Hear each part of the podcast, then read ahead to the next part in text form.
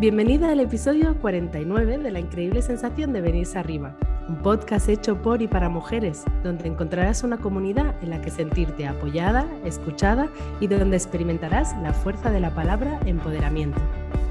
La vida es un camino lleno de etapas por las que vamos transitando. ¿Eres de las que acomodas esas circunstancias a tu vida o te eh, sientes arrastrada por ellas? Soy Susana Mancini y hoy seré la encargada de conducir esta entrevista junto con mi compañera Curry Morales. Hola Curry, ¿qué tal estás?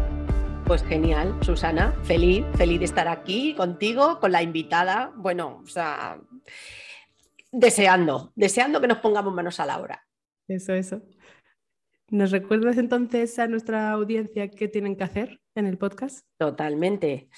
Bueno, pues como siempre, em, quiero contaros que la entrevista hoy va a ser mm, brutal, ¿vale? Así que te aconsejo que te suscribas a nuestro canal, así con la campanita, porque así cada semanita te sale un mensajito que te dice, oye, que tienes un nuevo episodio, las chicas de la increíble están ahí con otra súper entrevistada. Así que no te lo pierdas, suscríbete también puedes seguirnos en la página web, La Increíble Sensación de Venirse Arriba, que además tenemos una newsletter muy chula en la que mm, te vamos informando de los episodios cuando van saliendo, pero además a final de mes mandamos un contenido extra que es como ese último toque de así en el exprimidor que hacemos así y le sacamos los cigadillos que yo le digo a Susana siempre, sacamos los cigadillos a las entrevistadas. Pues ese último toque es el que nosotros os compartimos en la newsletter.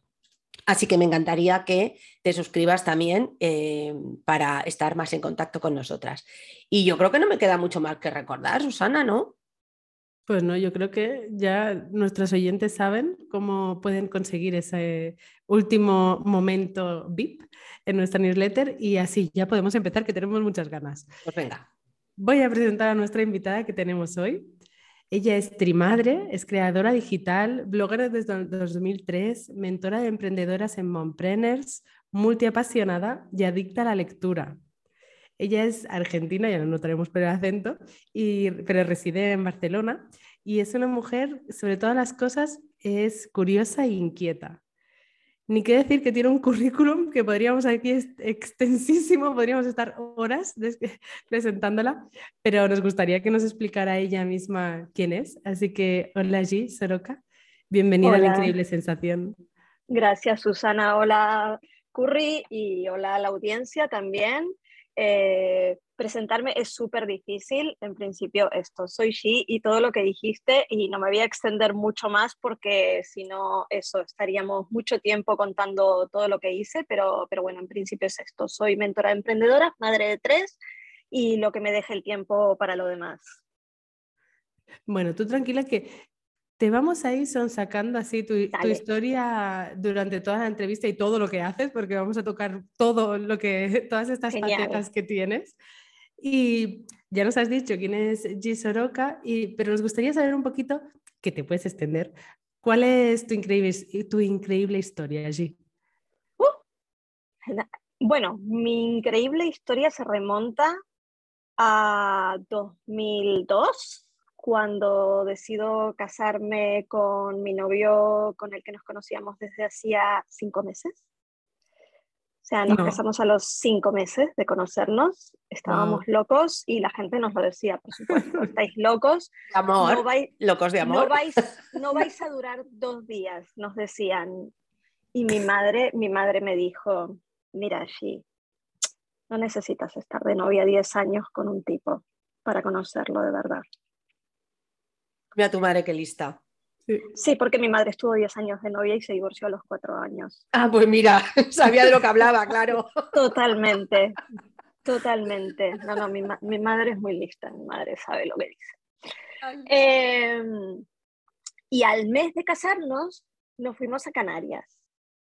¿Por qué? Porque yo tenía una, bueno, tengo una tía ahí que, bueno, eh, nos fuimos, nos fuimos sin papeles, eh, con 1.200 euros para los dos, eh, con, bueno, con no, sin, sin nada, sin nada, sin casa, sin trabajo, sin nada, nada, nada, a la brava, a la brava. A la brava porque la idea era trabajar un poquito en cada país de Europa. yo había hecho formaciones de coctelería como bartender. y claro, la idea era trabajar de noche y viajar. Pero al otro día de llegar me tenía que venir la regla. y, no me vino. Me veo el plan. El planazo, diría yo. Y no me vino, claro, esa regla se llama Victoria, ¿vale? Bienvenida, Victoria. Entonces, claro, a los, a los 12 días de llegar, me hice un test de embarazo totalmente contra mi voluntad, porque yo le decía a mi, a mi marido que, que no íbamos a gastar 10 euros, que teníamos los euros contados en un test de embarazo, que ya me enteraría, que ya me vendría la regla. Y él vino con el test en plan, no, mira, que no, no. Bueno, y así fue. El positivo salió en cuanto, ¿viste cuánto le haces el pipí? Y lo ves, que no tienes que esperar un minuto, dos minutos, nada, no, o sea, salió y lo dejé ahí, en plan, me fui rápido del baño, en plan, vamos a esperar dos minutos, yo ya lo sabía. Me fumé el último cigarrillo de mi vida mientras esperaba y, y, efectivamente, y a partir de ahí, bueno, fue, fue difícil, fue duro cuando estaba embarazada de, bueno, a los uh, cinco meses, estuvimos cinco meses en Canarias y nos vinimos a Barcelona porque en principio en Barcelona em, teníamos una posibilidad laboral para él. Bueno, la historia es que es larga, es larga, no, no, no os voy a entretener, pero eh, Victoria nació aquí en el, en el Hospital Vallebrón, em, bebé precioso, sano, divino. Eh, obviamente pasé muchísima soledad, Mm, una maternidad muy difícil fue, pero yo era tan feliz, pero tan feliz, de verdad. Eh, estar sola con ella, yo me sentía acompañada, la verdad. Estaba sola, ¿eh? estaba muy sola, porque no tenía nadie que nada. Em, pero, pero ella me hacía feliz, era un bebé, la verdad, dormilón, comilón, sonriente, guapísima no sé, era como una muñequita y yo jugaba con mi muñequita. Mm. Eh, y ahí nació el blog. Ahí nació el blog en 2003, cuando nació Victoria, porque yo quería mantener a mi familia al tanto del crecimiento de Victoria. Victoria, obviamente, su nombre, os imaginaréis por qué, ¿no? Porque ella, ella fue nuestra Victoria.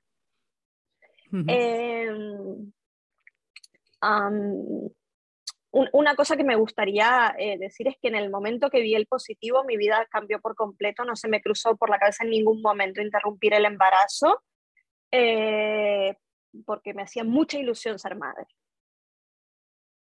Pues justo, fíjate, nuestra pregunta eh, que te íbamos a hacer después, G, tenía que ver justo con eso, ¿no? Porque sabíamos que habías empezado un blog, ¿no? Hablando de bebés y, era justo preguntarte si había tenido que ver con, el nacimiento de tu hija y si también fue tu primera presencia online, o sea, si fue la primera vez, ¿no?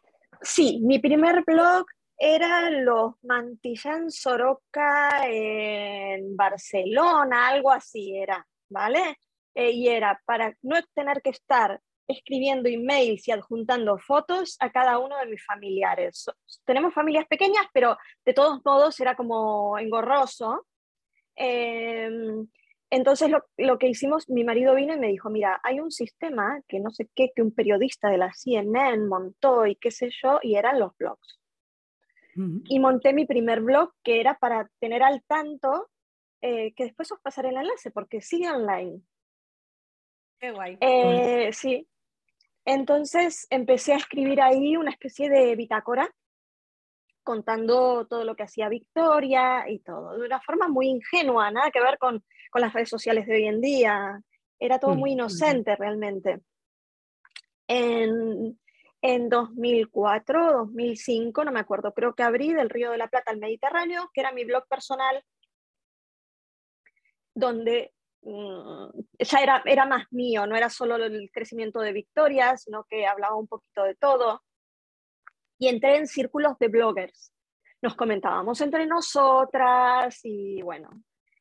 Eh, y en 2006, cuando Victoria tenía tres años, empiezo por fin para el bebé que es una especie de wish list, empieza como una especie de wish list de productos de puericultura novedosos que yo veía en webs de Estados Unidos, eh, del resto de Europa, cosas divinas para bebés que acá no existían todavía.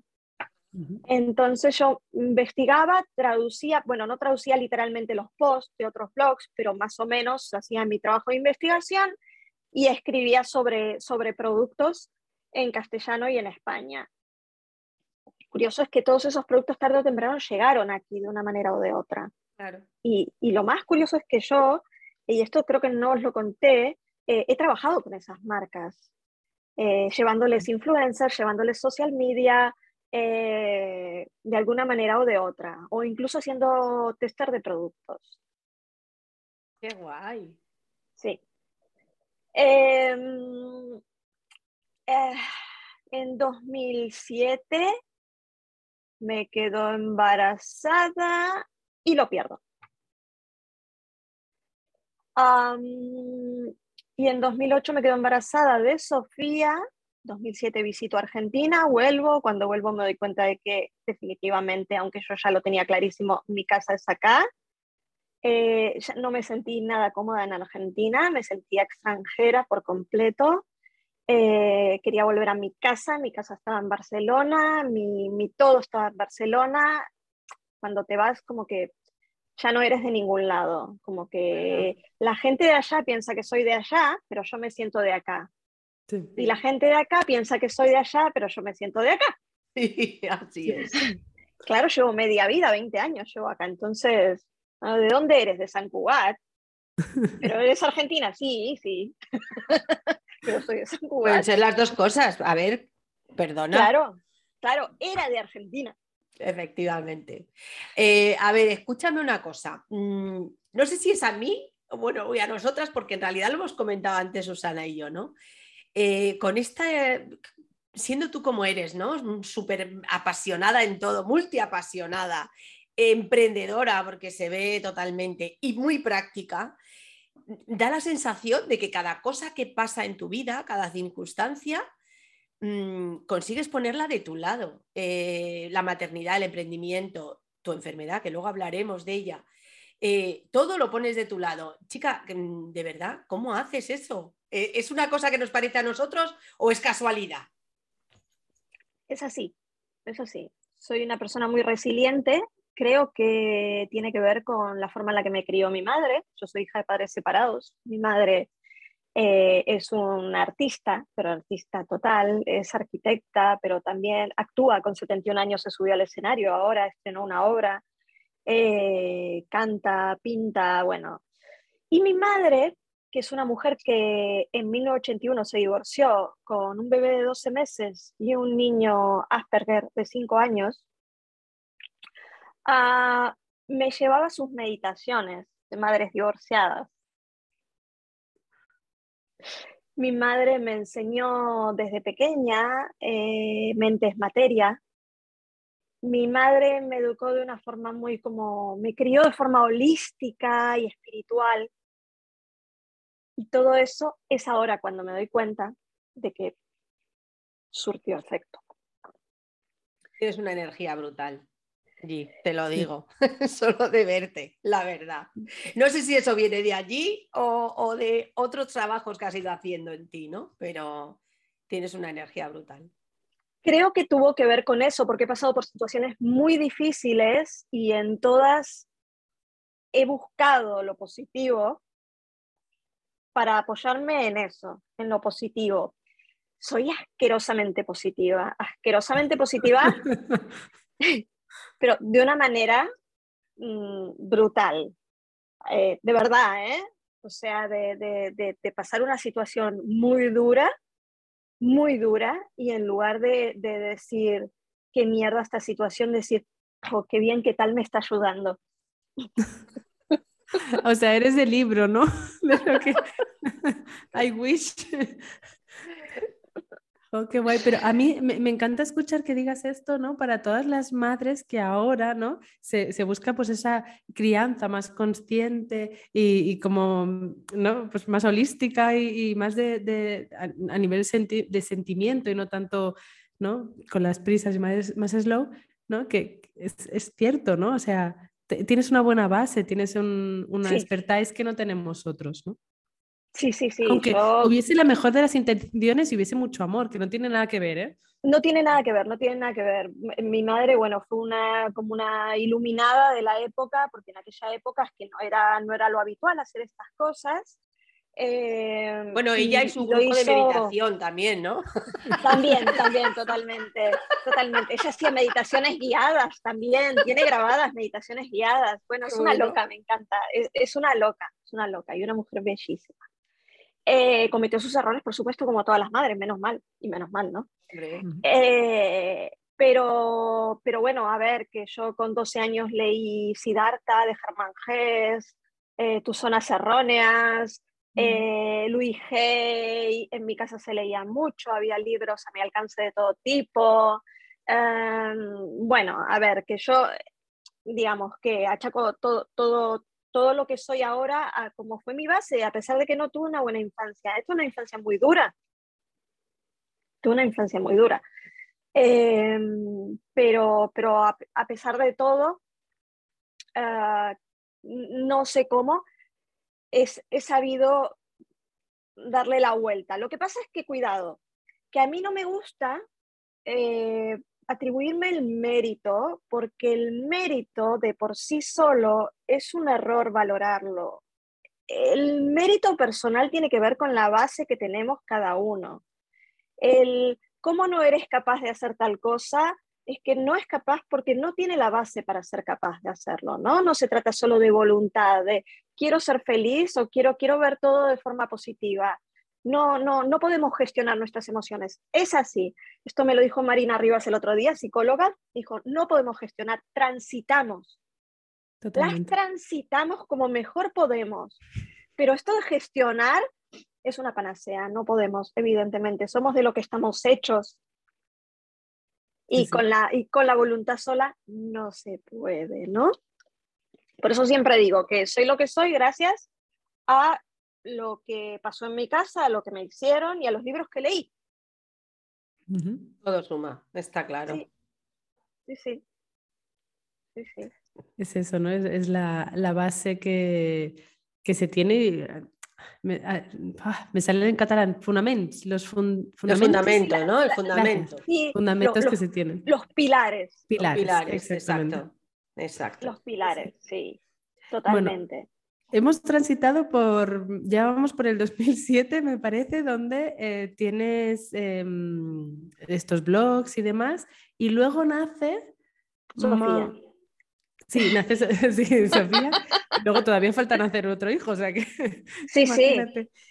¿Cuándo entonces? Igual el, el, tercer nacimiento, el nacimiento de tu hijo viene de la mano de Manpreneurs, sí, de la comunidad con, que tiene falta, ahora. Falta, falta, porque con Sofía llega el boom del blog. El boom del blog, la monetización del blog, empiezo a monetizar en 2007, empiezo a monetizar a través de AdSense, de la publicidad contextual de Google.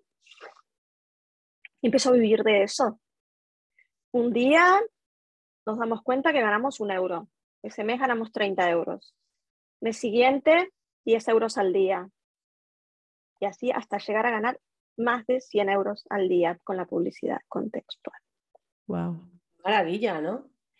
para entonces el SEO ni se, ni se escuchaba ni se le esperaba. Y nosotros ya hacíamos SEO desde 2006.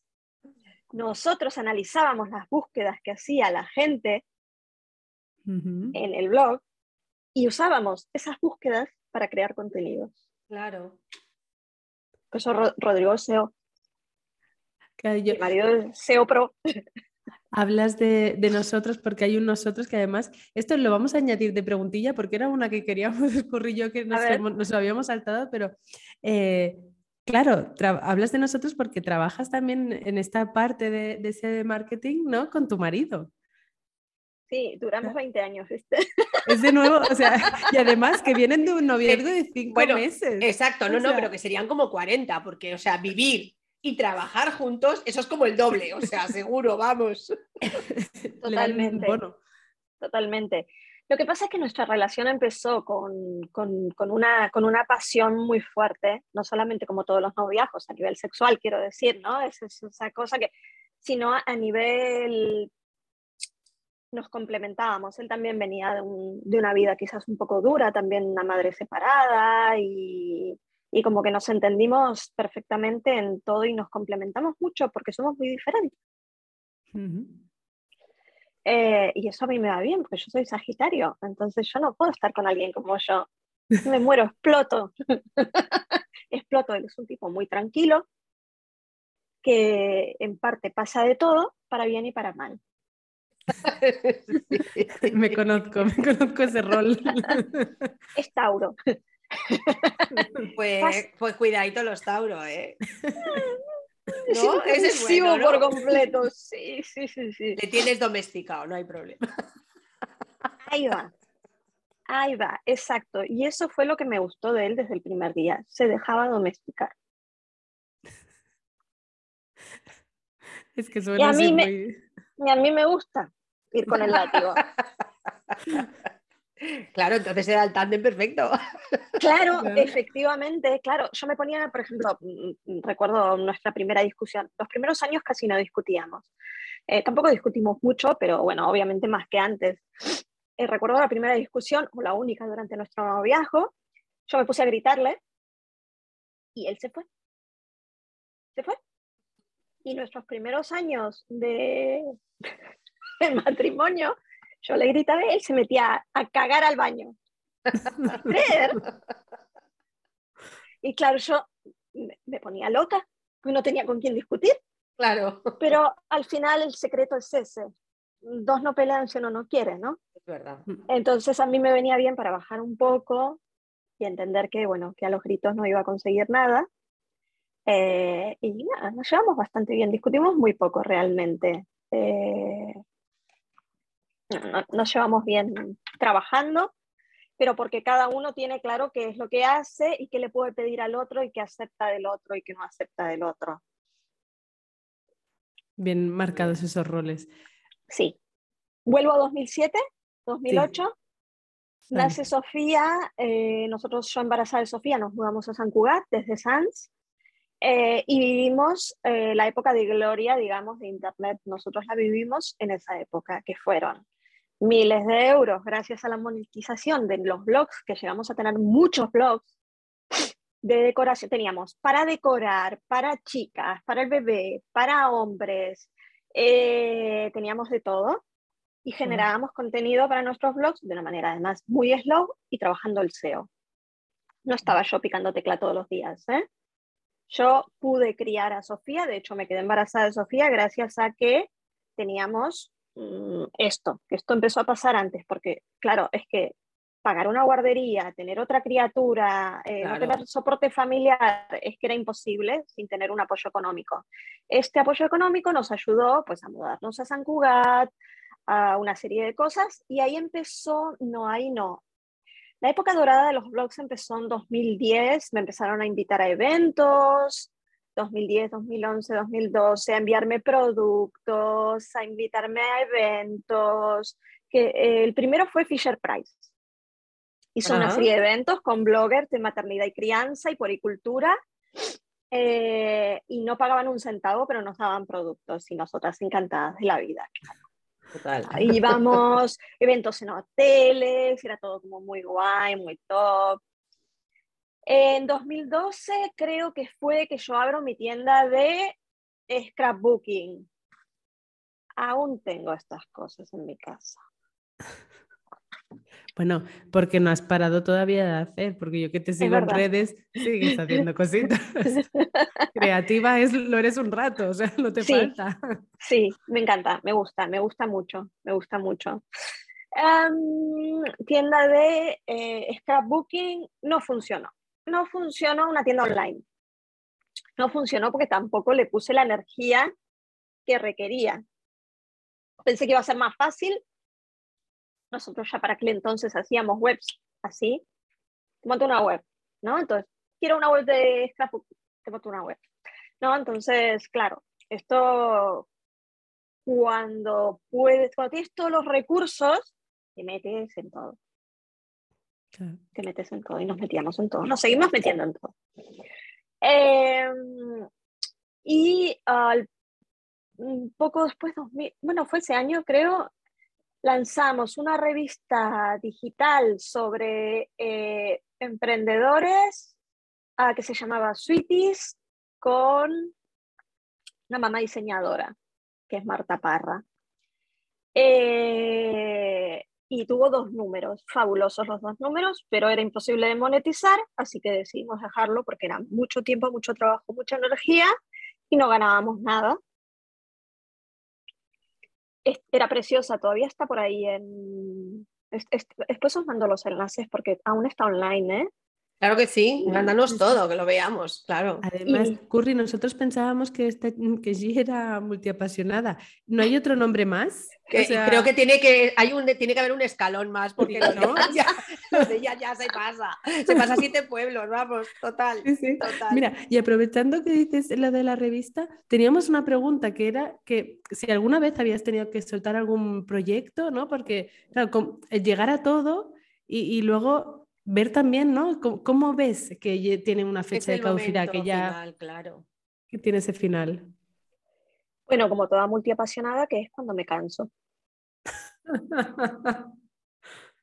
Sí, pero es muy diferente em, soltar porque no das de sí o incluso decir, mira, mm, pensándolo mejor, no me voy a meter en este jaleo, que este charco me lo voy a saltar, ¿vale?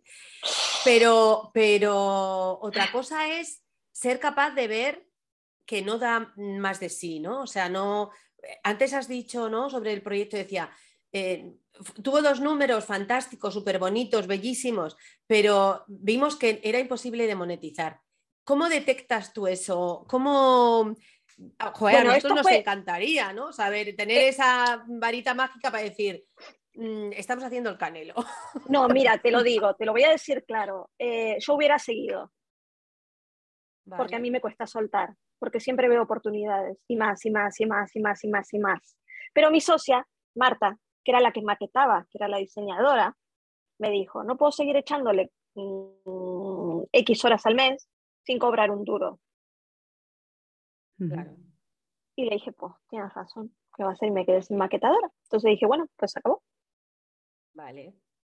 O sea que al final también la vida a veces, ¿no? Te ha ido... Bueno, y pensé, bueno, quedaron los dos súper bonitos y ya está. Y una experiencia, una súper experiencia, aprendí muchísimo, aprendimos muchísimo, nos sacamos un duro, pero eh, hicimos muchas relaciones públicas, eh, pillé contactos de todo tipo que aún conservo, muchas cosas que, que, fueron útiles, obviamente como todo aprendizaje, eh, y se se acabó, había posibilidades de monetizar, había que trabajar mucho, eh, pero mi, socia era madre separada de una niña pequeña. Eh, era como cierta mm, urgencia también, no podía esperar, no mm, podía ser un camino a largo plazo. Mm, efectivamente, efectivamente. También en esa época hice la formación de asesora de lactancia. Ah, mira. Sí, una formación de, de, creo que 40 horas de formación, ¿no? Más. 80 horas de formación, sí, fueron, no sé, dos, o, dos meses de sábados intensivos de todo el día, con Alba Padró, con Carlos González, con Rosa Lluvé, con todos los grandes de, de, la crianza respetuosa y todo esto. A mí esto me cambió la vida, esa formación me cambió la vida, me, dio una lección muy grande sobre el respeto a otras mujeres, porque hasta entonces era como que la lactancia tan importante, la lactancia y qué sé yo, y qué sé cuánto, porque yo mi primera hija le di solo tres meses, esto también me ayudó. Eh, yo siempre fui proteta, o sea, daba el biberón siendo proteta, siempre. Hay que pensar que mi madre me dio ocho meses de teta a fines de los 70. O sea, ya era una teta loca mi madre. Eh, y, me cambió, eh, aprendí a tenerle respeto a otras mujeres, sinceramente. Eh, en, una de las, en una de los días de formación nos dijeron algo que a mí me marcó de por vida. y es, no me acuerdo el número, pero es creo que Tres de cada diez mujeres son abusadas sexualmente, o más, creo que más, cuatro. O sea, es una, es una barbaridad. Y esas mujeres no tienen la misma relación con su cuerpo que las mujeres que no fueron abusadas sexualmente. Con lo cual, pedirle a una mujer que utilice su cuerpo para alimentar a su hijo, cuando la relación es conflictiva, es hacerle daño. O sea que no estamos aquí para convencer a nadie de que dé el pecho, simplemente somos un servicio público para que la mujer que quiere gestionar su lactancia pueda. ¿Quiere destetar un bebé de un mes? Le ayudamos a destetar a un bebé de un mes. Claro. ¿No? Y me cambió eh, y me cambió por completo. Y aprendí de verdad a relacionarme con otras madres sin juzgar nada. Justo en ese momento cuando nace Montpreneurs. No, falta. ¿Qué más, ¿Qué más hay en medio? ¿Qué más hay en medio? no recuerdo qué pasó entre. Bueno, mi blog, mi blog, hasta 2015-16, mi blog. Yo seguía con el blog, con marcas, con testeo de producto, fueron unos años muy malos en realidad entre 2013 y 2016 porque Rodrigo deja su trabajo como director comercial en Solo Stocks y empezamos a ser los dos autónomos. Podéis imaginar. Momento delicado. Sin saber ser autónomos. Bueno, generamos deudas, un horror, un espanto. Eh, pero, ¿qué pasa? Yo seguía cumpliendo años, o sea, sí, todo muy bien, todo muy mal, pero yo estoy cumpliendo años y se me caduca. Esto se me, esto esto se me caduca. Eh, y le dije, habíamos firmado un contrato con, con una empresa muy grande, lo cual nos iba a dar cierta estabilidad, y le dije a Rodrigo, quiero tener un tercer hijo. Y él me dijo, no sé, no estoy seguro y qué sé yo, no sé qué. Quiero tener otro hijo. Bueno, no fue difícil, pero lo convencí. Un bebé, a él le encantan los bebés. le encantan. Y lo convencí. ¿Y qué pasó? Que en la búsqueda del embarazo, mientras estábamos buscando, ese gran proyecto se cayó. O sea que volvimos a la medio precariedad laboral. A, recibir menos ingresos de los que necesitábamos por vivir, con lo cual cada mes generábamos deuda. Y yo le dije a Rodrigo, mira, el proyecto del bebé sigue, no lo voy a dejar. Yo soy una kamikaze, pero él también. Me dijo, vale. y en 2015 me quedé embarazada de Oliver. Oliver nació en 2016 en un parto en casa, que era el sueño de mi vida, parir en casa, y fue un sueño, fue precioso, fue precioso, o sea, pariría mil veces más en casa. Eh, no sé si es un parto para que lo haga todo el mundo, hay que estar muy seguro de ello. Yo he transitado por mm, dos partos, un parto con, con mucho intervencionismo y muy traumático, que fue el de la mayor, un parto natural hospitalario que me empoderó por completo como para decir, bueno, este mi cuerpo sabe parir y ahora puedo parir en donde yo quiera. A la vez, eh, cuando nació Sofía, mis amigas estaban pariendo en casa, pero Sofía tenía una cardiopatía, con lo cual yo eh, no podía parir en casa. Tampoco, tampoco me animaba todavía, me parecía, me daba miedo. Eh, pero ya con Oliver, mm, era como ya conocía tanta gente que había parido en casa, ya había leído tanto, ya tenía, estaba tan relacionada. Eh, una de mi, mi, tutora del grupo de Alba Lactancia Materna fue Inma Marcos. Inma Marcos es eh, una eminencia en partos en casa en España. Eh, entonces yo ya iba con una seguridad que recuerdo que en las, que en las revisiones de preparto me decían, ¿tienes preguntas? ¿No? comadrona, vos, vale, vamos a medir eso. Y, fue precioso. El posparto de Oliver fue maravilloso, porque el parto en casa te da la posibilidad de hacer una continuación de tu vida sin que haya un break. Ah, entonces me sentía con energía, me sentía poderosa, me sentía creativa. Eh, y una amiga, blogger, que vivía cerca, María de Con M de Madre, parió a los tres días eh, que parí yo. Entonces, íbamos a todos lados con los bebés. Íbamos a todos lados con los bebés y se, me ocurrió hacer con una fotógrafa con la que conocí en esa época, hacer unos ah, baby mont. ¿Qué eran los baby mont? Escribirle a marcas para que nos envíen productos eh, para ese mes y hacer una sesión de fotos específica. Por ejemplo, a los seis meses la sesión de empezar a comer. Eh, a los cuatro meses empezaba el verano la sesión de eh, con bañadores, con protector solar, con todas cosas así. Eran sesiones temáticas cada mes del desarrollo del bebé de un mes a un año. Qué chulo, de verdad. Sí, creatividad falta. ¿eh? Absoluta, absoluta. Misidas de olla. Y, quedó muy bonito, quedó muy bonito. Tenemos fotos y vídeos de, todo ese primer año con el bebé de María, con Dieguito y Oliver. Eh, y, nos dedicábamos a eso, a, pasárnoslo bien, la verdad. Y ese año fue que se nos ocurrió, bueno, la verdad es que a mí se me ocurrió otra cosa. Montpreneur empezó como otra cosa, empezó como un... ¿Y si, si hacemos de influencer de pueblo? Es decir, le dije a María, que ella vivía en San Juan en aquel entonces. Si somos influencer de pueblo, o sea, hacer contenidos especialmente para marcas y tiendas del pueblo. Em, y no sé cómo entre una cosa y otra acabó convirtiéndose en formaciones para madres. ¿Por qué? Porque como teníamos a los bebés y nosotras nos ayudábamos entre nosotras con las cosas para el blog, con fotografía, con cuestiones de periodismo, con cuestiones de...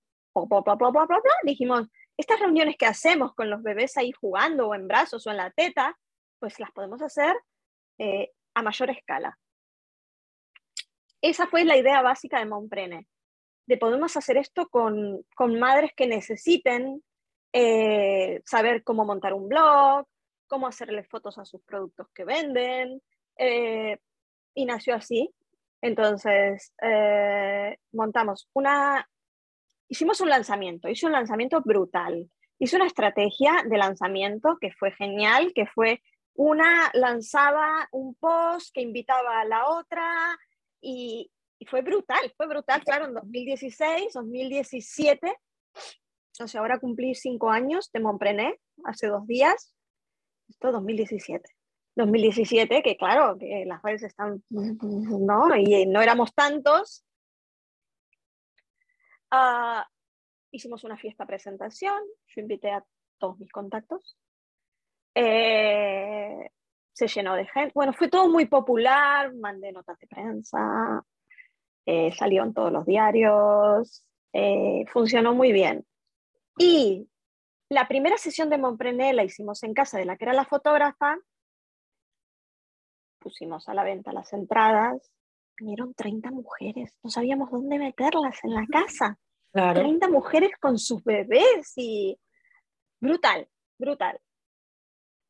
Y a partir de ahí, todo lo demás, éramos cuatro socias, se fueron cayendo por el camino. ¿Por qué? Porque Montprené es un proyecto que requiere no solo mucha energía, sino que también mucha fe, como todos los proyectos, como todos los negocios. Hay que tener paciencia y dedicarle mucho tiempo. O le dedica mucho tiempo, o le dedica mucho dinero. Mucho dinero no tenemos para dedicarle. A los negocios o le dedicas una cosa o la otra o las dos cosas. No existe un negocio que, que se haga solo lo de, lo de me voy a la playa a tomar agua de coco mientras mi negocio, o sea, mientras tengo ingresos pasivos, eso no existe. Gracias. No existe. Gracias por decirlo tú también. Para ganar dinero hay que trabajar. Es así. O tener dinero. O tener dinero. El dinero genera dinero o el trabajo o ambas. No existe ganar dinero haciendo así o tomando agua de coco, en fin. Eh, que hay mucho vende humo, mucho, mucho, mucho vende humo y a mí me molesta mucho. Llevo 20 años en este mundillo, trabajando mucho, he pasado por todo, sé que hay formas de, tener eh, ingresos pasivos, pero los ingresos pasivos no son tener cursos online. A los cursos online hay, que promocionarlos y trabajar mucho para que se vendan. Ingresos pasivos de verdad son productos o servicios que se venden solos, solos de verdad. Y esto es muy difícil de conseguir. Existen, pero bueno, es otro tema, en fin. Ya que estábamos hablando y ya habíamos llegado a Montpreneur, que, era, digamos, un poco por lo que nosotros te habíamos, habíamos conocido, ¿no? Porque al final, eh, al estar en una comunidad, ¿no? Y, querer también generar entre nosotras una comunidad, pues eh, fue lo que nos llamó la atención de ti. ¿El valor diferencial era justo ese que hablabas? El de que a, a esas reuniones o, en esas comunidades no tuvieran en cuenta solo a las mujeres, sino también a sus hijos? Absolutamente, absolutamente. Eh, de hecho, fue eh, mujeres, madres, emprendedoras. ¿Son excluyentes las, madres, las mujeres que no tienen hijos? No son excluyentes, pueden venir, siempre y cuando, que han venido muchas, siempre cuando sepan que hay bebés y que eh, la primera regla es respeto a los bebés. ¿Pueden venir hombres? No, solamente podían venir para quedarse atrás de todo cuidando al bebé. ¿Por qué? Pues para darle vuelta a la tortilla. Joder, cientos de años haciendo nosotras eso, ahora les toca a ellos, ¿no? Me parece muy bien. claro que sí. Me parece fantástico. Mi marido va a enchufar los cables, estar pendiente de todo, sostener algún bebé y y listo, ¿no? Y él siempre lo dice, no, no, es que las protagonistas sois vosotras, sois las mujeres, eh, y nosotros tenemos que estar a vuestro servicio, como debe ser. un espacio acondicionado para bebés y para mamás lactantes, eh, con cojines de lactancia, sofás, juguetes de madera, eh, snacks para pequeños, cambiador, pañales, eh, todo, todo para que, para que estén cómodas. Eh, nunca ningún bebé interrumpió ninguna clase, jamás. Si un bebé se pone un poquito inquieto, la mamá se levanta, se lo lleva, lo trae, lo duerme y ya está. Em, generalmente los bebés al escuchar voces de mujeres todo el tiempo eh, se relajan y están con su mamá, o sea que no lloran, no es una guardería, están con sus mamás. Eh, lo peor que puede pasar es un bebé, lo peor, ¿no? Es un bebé charlatán, de estos que cuando escuchan que alguien habla, ellos hacen también hablan, hablan todo el tiempo, la, la, la, la, la, ta, ta, ta, ta, ta, son una ternura, a mí me encanta que vengan bebés. No, ellos también charlan, porque escuchan que están hablando las mujeres y ellos también charlan. Pero, o sea, nosotras sabemos eh, dividir el cerebro en dos y escuchar a la persona, aunque haya un bebé haciendo ta, ta, ta, ta, ta ¿no? Eso es verdad. Eh, no, no, no ha sido un impedimento y mi objetivo era ese, era mostrar que las mujeres podemos seguir um, criando y creando. ¿Por qué? Porque la maternidad nos da una seguridad que no tiene comparación. Eso es cierto, total. Si somos capaces de crear una vida, ¿de qué no somos capaces? Nos empodera un huevo. Entonces, entre que nos empodera, que cuando estamos embarazadas o a veces en el posparto somos tremendamente creativas, porque la creatividad es parte de, de, cómo se moldea el cerebro para criar al bebé, ¿no? ¿Dónde pongo al bebé? ¿Cómo va a estar mejor? Nos volvemos más creativas. Entonces, en el mundo en el que vivimos aprovechamos esa creatividad para un montón de cosas. Redecoramos la casa, eh, hacemos cambios, eh, pues esto también nos ayuda a tener ideas de negocio. Muchas ideas de negocio han nacido de una madre que tuvo un bebé y que no encuentra un producto o un servicio para ese, ese momento, ese estado, para su bebé o para ella o para su familia o para su casa y decide crearlo. Mira, justo, perdona, perdona que te corte, es que eh, vas contando y como hemos ido hablando como de las preguntas, digo, Claro, es que ahora justo habría que hacerle esta, ¿no? Porque ya nos, nos has ido contando cómo hemos llegado hasta ahí, cómo lo has creado, cuál era como ese valor que le queríais dar, ¿no? Esa diferencia con otras comunidades de mujeres. Pero, mm, claro, tú contabas, a ver, que nació como una chorrada, que nos juntábamos mi amiga y yo con su niño, que nos hacíamos las fotitos y, ya está, y de repente esto se convierte en una reunión en la que vienen 30 mujeres, ponemos las entradas a la venta y de repente nos las quitan de las manos, por eso que se nos quitan de las manos aquella cosa, pero eh, ¿qué activos tenías para dar cobertura a esas cosas que, ya desde el momento uno, como tú decías, te llegan 30? Eh, ¿Eso después tuvo un plan o, siguió un poco como siempre, intuitivo? Siempre hubo un plan, siempre hubo un plan. que pivotar también en ese, en ese proyecto para darle forma real? Sí, yo tenía todos los recursos. Nosotros con Rodrigo hacemos webs, estrategias de social media, tenemos contacto con comunicación, sabemos hacer notas de prensa, o sea, yo lo hice todo. Lo único que, la fotógrafa tenía encargado de hacer buenas fotos, que eran súper importantes. Eh, la periodista tenía que, hacer eh, textos, que fue la primera que se dio de baja, porque que ya tenía cuatro hijos. Y María me dijo, no puedo. No puedo. Y le dije, pues, tú sabes qué es lo primero en tu vida. Claro eh, pobre, se dio de baja. Pero siempre siguió viniendo ¿eh? y siempre me dio mucho apoyo y sigue, dando apoyo a Montpreneur. Y la diseñadora gráfica se encargaba de hacer las creatividades y toda la parte de diseño gráfico. Y yo me encargaba de, teniendo un, conocimiento global de todo, de, bueno, de, dirigir esto y de montar las estrategias. No lo hacía sola, ¿eh? me ayudaban a hacer las estrategias, hacíamos brainstorming, lo sacábamos entre todas. ¿eh? hay que tener los recursos.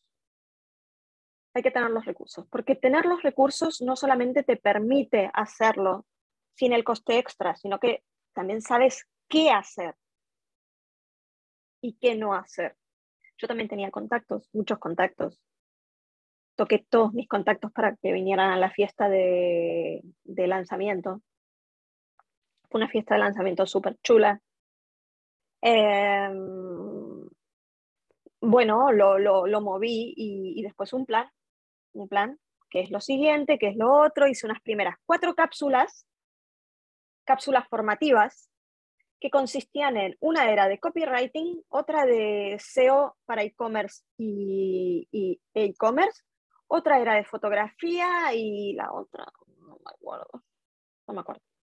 Eran cuatro y las jornadas consistían en, entraban a las 10 de la mañana, tenían hasta las 12 del mediodía formación con un break de café, después había un brunch y después había otra hora y media de formación, hora y media, no dos horas, hora y media, brunch, hora y media, con break de café. Claro, la petamos. ¿Qué pasó? Que nos dimos cuenta también que teníamos muchos gastos. La fotógrafa se dio de baja, nos quedamos la diseñadora y yo. Y ahí empezaron oh, los, no te, no te, diría los problemas, porque no teníamos problemas, pero la diseñadora opinaba que teníamos que bajar más los costes, lo cual implicaba bajar la calidad del servicio. Uh, lo acepté, ella no tenía mucha mentalidad de negocio, hay que decirlo, eh, y no entendía que los primeros dos años es todo inversión, y yo era la primera que necesitaba pasta, ¿eh? porque yo no tenía nada fijo en mi casa, o sea, todos autónomos. Eh, es que si no lo suelto reviento, ¿sabes? No revientes, tú suelta, suelta. Suelta, suelta, pues estamos. Entonces lo que pasó fue que fuimos bajando todo ya me decía, hay que bajar precios para que venga más gente. Yo le decía, bajando precios no viene más gente. Al contrario, das la sensación de que es un servicio barato. Precio barato, servicio barato. bueno, y poco a poco como que fue muriendo. Fue muriendo Montprené y sus encuentros. Ya no venían 30, venían 8. Eh, al final ella decidió bajarse se bajó, se apuntó en una comunidad grande de emprendedoras como asistente y me quedé sola con Montprener, que es mi bebé. es mi bebé. ¿no? Soy el capitán del barco se queda hasta que se hunde, pues ya está. Y se hunde con el barco. Pero no me hundí. Decidí darle una vuelta, lo refloté. Ah, durante, y ahora voy a contar algo que es muy interesante, porque durante la pandemia me curré un Montprenevi, que es una comunidad, era una comunidad online, con contenidos, con una suscripción mensual, con un sistema de puta madre que montamos, que tardamos meses en montarlo, ah, que es una especie de Facebook, con grupos, con foros, con todo, brutal. ¿Y qué pasó? Que lo lanzamos en noviembre de 2020. Después de meses de que la gente hiciera clases de yoga online, manualidades online, cuentacuentos online, y cuando yo lanzo mi comunidad online no se apunta ni el tato, porque nadie quería estar online, la gente quería salir a respirar el aire. Claro. ¿Y qué pasó? Que no funcionó. Y aquí sí que yo decidí en febrero o en marzo decir, esto no está funcionando, entonces, ¿qué pasa? No lo voy a dejar morir, no voy a dejar que, que, que, que esto se muera, lo voy a cortar acá. Devolví el dinero de la, del último mes de suscripción a todas las que estaban, que no eran más de 10, 12, cuando era un proyecto de 200, 300.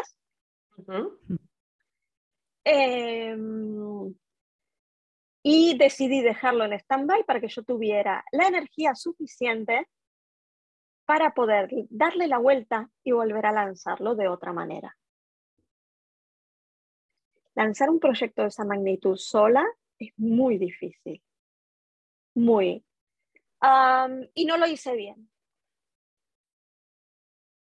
no lo hice bien. Bueno, es parte de eh, reconocer, ¿no? Eh, al final es parte de la solución, ¿no? Sí, sí, analicé mucho lo que había pasado. Por un lado, no lo hice bien porque no hice la preparación suficiente, suficiente tiempo con los funnels y todo para que la gente al final se apuntara. Eh, por otro lado, fue lugar incorrecto, momento incorrecto. Mm, no era momento y me di cuenta que la gente no estaba preparada para para eso. No estaba preparada. Eh, mm, la gente está muy enganchada a Instagram y a WhatsApp. Y aún no entiende el power de los foros. Aún no entiende, digo, los foros son de hace 20 años, pero es un lugar cerrado donde puedes plantear consultas y dudas sin que te lea la competencia sabes exactamente quién te va a ver, quién te va a leer. Bueno, estoy ah, maquinando cómo va a ser el relanzamiento de Montpreneur Online, poco a poco, tranquila. Eh, eso fue un lanzamiento muy, muy eh, prematuro porque yo necesitaba pasta, sinceramente. Después de la pandemia se me habían caído la mayoría de los clientes, clientes muy grandes que habían decidido eh, suspender los contratos con todos sus proveedores. Nosotros hacíamos redes sociales, SEO, web. Nos quedamos. Sí, claro. Fatal, sin ingresos. Entonces fue un lanzamiento eh, prematuro y no funcionó, no sobrevivió. Pero eso no quiere decir que no sea un proyecto viable, es un proyecto viable, solo que eh, hay que hacerlo bien. ¿no? Yo creo en mis proyectos. Solo que sé que a veces no hago lo que hay que hacer para que funcione. Entonces, cuando algo no funciona, lo primero que hago, no me pongo a llorar, ¿eh? No lloro. Lo primero que hago es pensar por qué no funcionó. ¿Cuáles fueron los errores? Analizarlo. Em, no suelo hablarlo con otras personas. No suelo pedir opinión de fuera. Eh, esto es algo que a las que mentorizo les pido, por favor, que no hagan, que no les pidan opinión a los de fuera. ¿no? Eh, les preparo el logo, el branding, la marca, el naming, todo. Entonces le pregunté a todas mis amigas qué le parece el nombre. No hagas eso. No hagas eso. Todas te van a dar una opinión diferente y te van a confundir más. Y te van a dar una opinión personal no objetiva. Entonces, eh, lo trabajo mucho, hago autocrítica y bueno, y ya, ya, ya sé en qué fallé. Y lo volveré a lanzar. Y lo volveré a lanzar porque es un proyecto al que le tengo mucho cariño y sé que puede funcionar muy bien. Ah, y empecé a mentorizar en aquella época. ¿Por qué? Porque estaba un poco cansada de, sí, nos tomamos un café y me cuenta a saber qué puedo hacer con mi proyecto. Uy, la de cafés que hice. La de cafés que hice. Un día me di cuenta que mis cafés costaban al menos 90 euros. Claro. Y empecé a mentorizar. Y me flipa. Me encanta. Me encanta. Encontré. Ah, espera, ya sé lo que es en 2015. Volvemos atrás. ¡Qué grande! ¿Qué pasó en 2015? Hice un posgrado de social media y content, y content Manager. management. Sí. Sí, hice un posgrado. Y ese posgrado me ayudó muchísimo a estructurar todo lo que ya sabía. Imagínate que yo salí de ese posgrado de INESBI con una nota final de nueve y pico. O sea, yo había entrado eh, ya sabiendo tantas cosas, lo que necesitaba era estructurarlas. Entonces, Claro. gracias a esa estructura, pude salir de ahí y empezar a trabajar para marcas. Qué bueno. Empecé a Genial. trabajar para marcas de lo que a mí me apasionaban. Eh, y eso, y empecé, empecé a mentorizar con la experiencia que yo tengo, tenía de Montpreneur y de las marcas con las que había trabajado. Así que otra faceta más también es mentora. Sí. El Sí, curry, sí, vamos apuntando. Total, total. total. Ahora creo que ya la vida laboral la hemos eh, revisado completa, me parece que sí.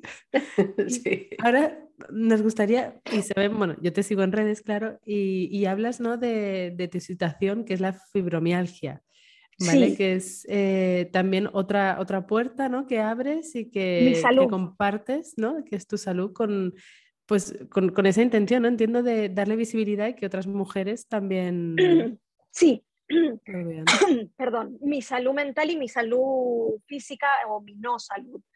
Em, sí, ah, estuve, cuando nació Victoria, noté que mi cuerpo no respondía como antes. Eh, se lo achaqué al, al posparto, a la maternidad, a la lactancia, eh, a, a- ¿no? las posturas que uno adopta con el bebé, me dolía todo, me dolían las muñecas, me dolía la espalda, tenía mucha fatiga, apenas podía salir de casa porque me generaba mucha fatiga salir.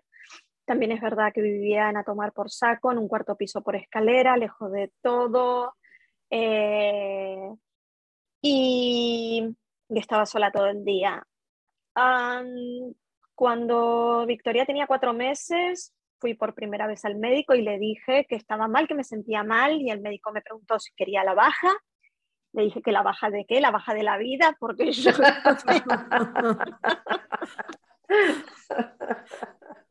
Y me dijo que hiciera natación, le pregunté si me podía cuidar al bebé los viernes para que yo fuera a esa natación, me dijo que no, así que no hice natación.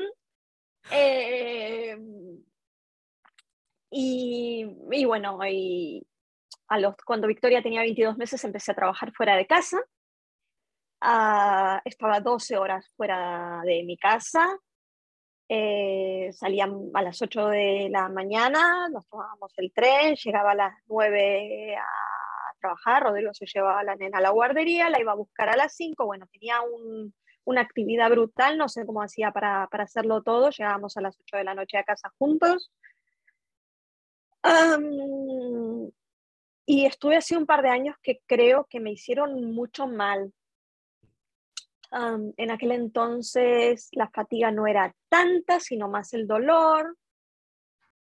Y empecé a 2005, 2006 creo, no, 2007 volví a empezar a ir a, médicos porque tenía, tenía una mutua, entonces como la seguridad social no me daba mucha bola y no me derivaban a los especialistas, empecé a hacer mi procesión de médico en médico, ah, nadie me creía que tenía dolor, bueno, es una larga historia que de, la, de la cual muchas partes no me acuerdo, hasta que creo que fue en 2018-2019, me diagnosticaron fibromialgia.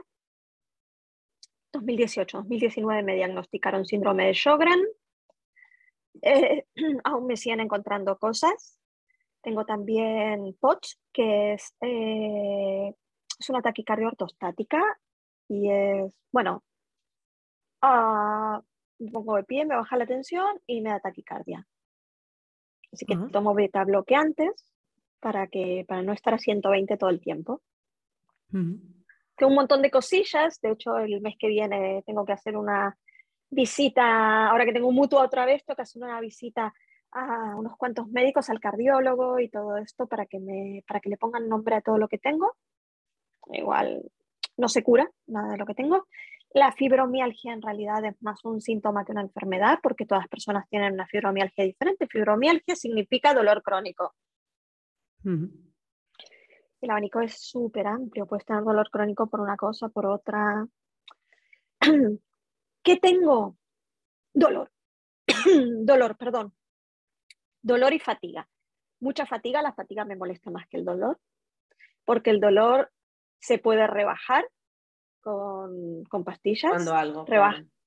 Pero la fatiga es imposible de quitar. No hay nada que me quite la fatiga.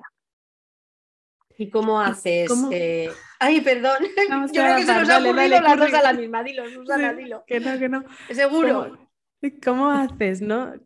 ¿Y cómo, lo haces si, si, no tienes claro cómo te vas a encontrar físicamente cuando te despiertas, no? O sea, no tienes ni idea. O sea, como bueno. todo, lo que, todo lo que nos has explicado que haces, ¿vale? Que estos últimos 20 años, además, lo haces con esa fatiga, con ese dolor, con esa incertidumbre de no saber, ¿no? Que, ¿Cómo vas a estar? los últimos ocho años eh, tomando antidepresivo que me ayudan a, estar cuerda y a que no me vuelva loca el no saber cómo voy a estar al otro día. Qué barbaridad. Eso lo primero, fundamental, mi fucking antidepresivo, que es mi bastón de vida. Ah, no, es que sea de recomendar pastillas así, pero no me gusta demonizarlas porque mucha gente dice, uy, tengo que tomar esto, ¿y cuándo lo voy a dejar? Pues sí, ¿qué pasa si no lo dejas? Y, y los insulino dependientes no están todo el tiempo pensando en cuándo van a dejar la insulina, ¿no? Gracias que se inventó la insulina para que puedan sobrevivir, pues yo igual. Em, al final también es un poco una conversación justo que tuvimos con Curry, ¿no? De eh, al final ciertas pastillas, o sea, pasas a, ese medicamento que está dándole eh, algo que tu cerebro actualmente no segrega y que, necesitas, ¿no? Yo soy muy antipastillas y antimedicamentos y todo muy natural, ¿vale? Pero, pero sí que es verdad que cuando haces ese razonamiento es un, igual que tu, tu páncreas no segrega insulina, tu cerebro mm, no segrega lo que tenga que segregar porque no soy psicóloga ni psiquiatra, pero necesitas unas pastillas, ¿no? Entonces es esa parte de que no hay que demonizarlas totalmente. Es lo que me dijo mi doctora el día que me las dio. Me dijo, es que tú puedes ir a yoga, puedes hacer terapia, puedes hacer lo que quieras, pero lo que está desequilibrado solamente a nivel químico, solamente la medicación, ella es más súper holística, mi doctora de cabecera, de hecho tan holística que, bueno, en fin, que no me derivaba al reumatólogo, porque según ella yo tenía que descansar, dejar de hacer cosas, en fin, eh, pero me dio el antidepresivo y gracias al antidepresivo recuperé la voluntad. Esto es súper importante. Muy importante. Y me dijo, no tienes depresión, tienes trastorno adaptativo, que es la depresión moderna. No es el trastorno en sí de la depresión, trastorno adaptativo es esto que nos pasa a las personas, que si la declaración de la renta, que si llevar al niño al dentista, que si, o sea, vivimos de una manera que petamos, entonces, el antidepresivo funciona para regular eso que, que se nos rompió. ¿Que, he pasado por depresiones? Sí. Sí. Y sé cuando tengo depresión. Lo sé. Sé detectarlo. Bueno, yo también hice terapia adolescente, ¿eh? soy argentina. O sea, me mandaban a hacer terapia entre los ocho y los Rompiendo mitos. Claro. Para mí era, de hecho, la primera vez que escuché acá lo de, ay, sí, no, porque, claro, no te tiene que dar vergüenza ir a terapia. Lo escuché en algún momento, en algún show, porque, o sea, ¿a quién le da vergüenza? ¿Por qué vergüenza? Yo en el país de la terapia, nadie le da vergüenza. Es como, no vas a terapia, ¿por, por, por qué no vas a terapia? No, o sea, es, parte de la salud integral, la terapia. Claro. Eh, y, a mí me ayudó a hacer terapia todos esos años para, aprender a autoanalizarme. Todas las preguntas que me hacían, yo, mm, mm, claro, entonces me sé hacer preguntas a mí misma. Ah, mi no salud, ¿cómo hago? Mi cabeza va muy rápido, mi cuerpo va muy lento. Ah, tengo mi otro bastón, que es mi marido, que llega a todo lo que yo no llevo. Bueno, hay cosas en las que no llega, ¿eh? la cocina está hecha eh, em, aprendí a, rebajar, eh, yo era de las que la casa tenía que estar impecable, divino todo, perfecto, con el incienso, ¿sabes? O sea, a ese nivel y ahora está lleno de pelo de perro y no sé cuándo fue la última vez que pasamos la fregona, o sea, mmm, aprendí a organizar mis prioridades de una manera de poder seguir conservando mi salud mental a pesar de mi salud física o mi no salud. Siempre fui muy inquieta. Ah, no dejo que mi enfermedad, pues una enfermedad al fin y al cabo son varias enfermedades, me frenen. Si tengo que estar dos días en la cama sin levantarme, lo hago. Hay problema. Pero trabajando desde el móvil. Bueno, no todo el tiempo, ¿eh? también me gusta mucho ver series y escuchar audiolibros y jugar al Candy Crush. Todo hay que decirlo y eso también me devuelve la vida. Pues claro. Me doy, me doy, permiso y le digo a mi marido que me baje una copa de vino, me tomo una copa de vino, escucho mi audiolibro. Tengo muchos momentos de esos cada día. Soy muy disfrutona y eh, vivo la vida loca, aunque no llegue a fin de mes, de verdad lo digo. No, no de gastadora, ¿eh? con vino Riesling del Lidl, pero pero mm, eh, aprendí a disfrutar de lo que puedo, de lo que tengo y soy muy agradecida de la vida. Tengo tres hijos sanos, tres de tres, tres de tres, o sea, porque la cardiopatía se le, se le cerró a los dos años a Sofía. Soy muy agradecida de verdad, sé lo que tengo, sé lo que tengo. Entonces, eh, y he cumplido muchos sueños. Uno de mis sueños era eh, vivir de lo que me gusta, otro era tener tres hijos. A veces me pregunto, ¿y, si, ¿y si no hubiera tenido ninguno? Si no hubiera encontrado a la persona con quien tener estos hijos, que le pasa a mucha gente, y si mi hija no hubiera llegado de sorpresa, quizás nunca hubiera tenido ninguno, porque yo era muy, muy, muy controladora. Eh, agradezco, agradezco tantas cosas que tengo, tantas. Eh, para ir en casa, para mí era un sueño era un sueño caro. Eh, eh, entonces, vivo el día a día. Esta es otra cosa súper importante. Vivo el hoy. Eh, ¿Qué quiero hacer hoy? Lo hago. hago muchas cosas que, que me gustan. Quiero hacer algo y lo hago. Soy antisistema totalmente. Mi madre fue una mujer que hizo todo según lo dictaban y le salió mal. Y me transmitió que la forma de hacerlo es como uno quiere. Mi madre hizo todo, o sea, el noviazgo de 10 años, la carrera, se compró la casa, ¿sabes? Y su vida fue un fracaso. Bueno, pobre, no, no un fracaso, quiero decir, pero ella ha sentido que ha fracasado mucho, que si en, su carrera, en estudiar arquitectura, ¿para qué? Mira, es tarotista. Eh, es buena arquitecta también, ¿eh? ¿eh? ¿No? Entonces, como ella me dijo, haz las cosas como las quieras hacer, no como te digan que tienes que hacerlas. Es muy importante. Pues fíjate, ya que nos has contado todos esos sueños que has cumplido, a nosotros nos gustaría, ya que nos queda ya casi ir cerrando la entrevista, pero sí me gustaría preguntarte cuáles te quedan por cumplir. Una casa propia. Es mi sueño, el único que me queda por cumplir, diría yo, porque a nivel familiar me siento súper satisfecha y orgullosa, a nivel pareja también, a nivel profesional, está bien, estoy contenta, quiero decir, yo me siento bastante realizada a nivel profesional. Cuando era chica quería ser escritora. Una cosa importante que quiero aclarar es que no hice ninguna carrera universitaria. Eh, era muy frustrante para mí, siendo hija de una arquitecta, eh, no hacer ninguna carrera universitaria, pero mi madre siempre me dijo que yo lo que tenía que hacer era lo que me hiciera feliz. Está un poco loca mi mamá. y yo tengo TDA. y no lo supe hasta los 38 años. Entonces era una razón por la cual me costaba mucho estudiar.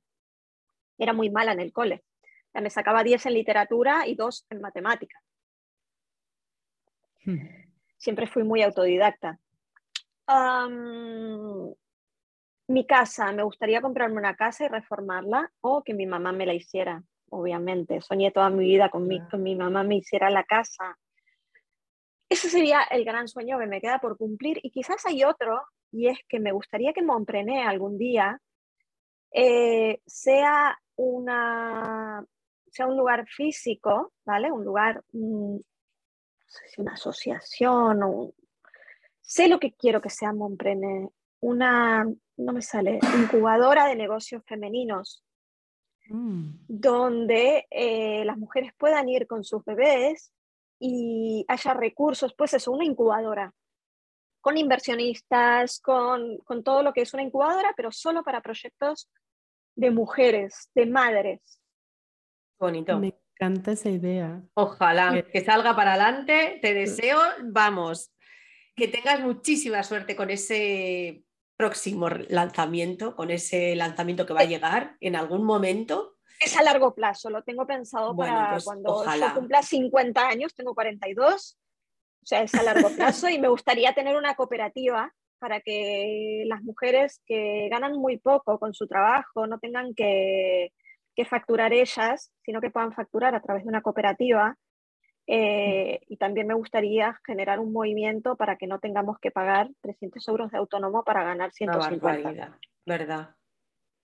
Porque yo me, mentorizo mujeres, veo sus números, les hago sus números y no, de verdad no lo entiendo, cada día lo entiendo menos. Hmm. Entonces me gustaría trabajar por y para eso. Pues a mí me encanta la idea, la verdad. Ojalá que ese sueño se te cumpla. Y es que es necesario. es, que es un sueño de todas. Sí, sí, sí, sí, creo que es muy necesario, efectivamente. Pues ya allí llegamos a la última preguntita ¿Qué es, qué significa para ti la increíble sensación de venirse arriba? Uy. Uy, la hemos dejado sin palabras, Susana. Imposible, ¿no? Imposible. yo creo que es porque siempre está arriba, con todo lo que hace. Igual es eso. Bueno, yo me vengo arriba siempre, sí, totalmente. Yo me vengo arriba siempre. Es, que es mi, es mi forma de vida, es, eh, la adrenalina.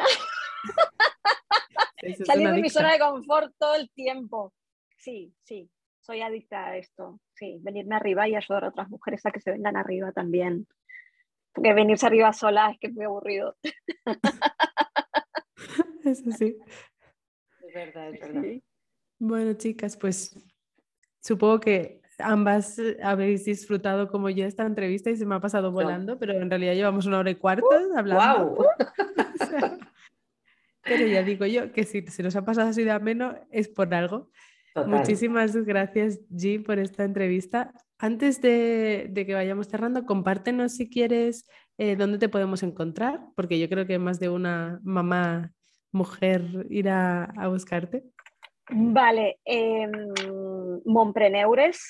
en Instagram, mompreneurs.es en web me podéis encontrar también en Shisoroka con K en Instagram. Y mi agencia de marketing online que tengo con Rodrigo es Baby Care Agency, que es precisamente eh, una agencia especializada en poricultura, que es mi pasión, nuestra pasión en realidad. Eh, sí, sí, eh, hasta ahí. Bueno, hay más, pero os lo, os lo paso para que, que, lo tengáis por escrito, si queréis. Tenemos todo en la, en la descripción del episodio y así te podrán encontrar y, y, descubrir de todo lo que has hablado. Hay que, hay que ver, yo quiero ver esa revista, quiero ver todo lo que has hablado, la verdad. Muchas pues, gracias, pues, Gracias a este vosotras por este espacio y me he divertido muchísimo, se me pasó volando el tiempo seguiría hablando con vosotras todo el día. tuvieras nada. Y yo, y yo, y yo, la verdad. Muchas gracias. Aquí, aquí me tenéis. Em, y, y, nada, y esperando, esperando seguir escuchando, seguir escuchando en, en otras entrevistas también del podcast. Mira, justo ahora te voy a poner eh, deberes. Mira, Anda, mira, a ver. Mira, el, miércoles que viene, nuestro siguiente episodio, episodio 50, tenemos a alguien que quizá te suena, Tesire Vela. ¡Ah! La entrevistamos y como sabemos que sois amigas, a ver si te apetece contarnos algo de ella para que... Claro, que nos, debe, que nos debe el episodio de la semana que viene. Exacto. ¿Os, cuento ahora algo? Claro. Sí, dinos, dinos. ¿Por qué tienen que escuchar la entrevista de la semana que viene con Desire? ¿Por qué hay que escucharla? ¿Cómo es Desire? Es maravillosa, eh, es una mujer súper inteligente, eh, que ha sabido eh, convertir lo que es... ¿Puedo hablar? Ah, claro, habla claro, por favor. Por favor. Lo que es una mierda, que es el racismo, en pedagogía para las personas blancas. es increíble que alguien eh, que, o sea, que alguien que, que, ha sufrido tanto, tanto racismo, que, mm, bueno, tanto, quiero decir, el mismo racismo que todas las personas negras y racializadas, que, haya, que lo haya convertido en algo positivo eh, para que las personas nos eduquemos en el antirracismo y dejemos de ser tan racistas, las personas blancas. Porque todos decimos que no somos racistas, pero vivimos en una sociedad racista, así que es imposible no serlo. Eh, y el aprendizaje es maravilloso, darnos cuenta de que podemos dejar de hacer las cosas mal para hacerlas bien, así como en otros ámbitos, pues en este, es genial, es genial. Yo la conocí a Desiree a través del foro de crianza natural. En 2008 estábamos las dos embarazadas de nuestros bebés nos conocimos, nos desvirtualizamos, salimos del foro, nos encontramos en casa de Soraya Sweet Mama, que es una pastelera muy conocida, eh, que ella no era pastelera en aquel, momento. y bueno, nació el amor, con deciré, nació el amor, es la madrina de mis hijas, eh, soy la madrina de sus hijas, eh, es mi hermana, viene todos los fines de semana a mi casa, somos familia, somos familia, ella es mi familia acá, Viene a la nuestra también la semana que viene. Mira qué suerte Me encanta. qué buena elección habéis hecho. Hombre, no. Se nos da bien escoger buenas invitadas. Sí, Y, habéis tenido mucha suerte, ¿eh? porque ella selecciona muy bien lo que hace. Pues estamos muy encantadas con que nos haya dicho que sí y además creo que estaba muy feliz también, la verdad. El día que, la, que hicimos la preentrevista con ella, eh, se mostró muy feliz con, compartir con nosotros y venirse arriba, así que qué bien. Maravilloso para terminar esto. Eso sí. aprovechad para hacerla que se venga arriba, porque ella es una mujer que parece muy seria, pero cuando se viene arriba es lo más, es muy divertida, es muy risueña, o sea, tiene mucho de eso. Lo que pasa es que ella siempre se mantiene, ¿no?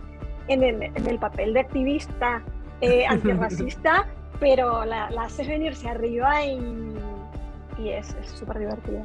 Lo haremos, lo haremos.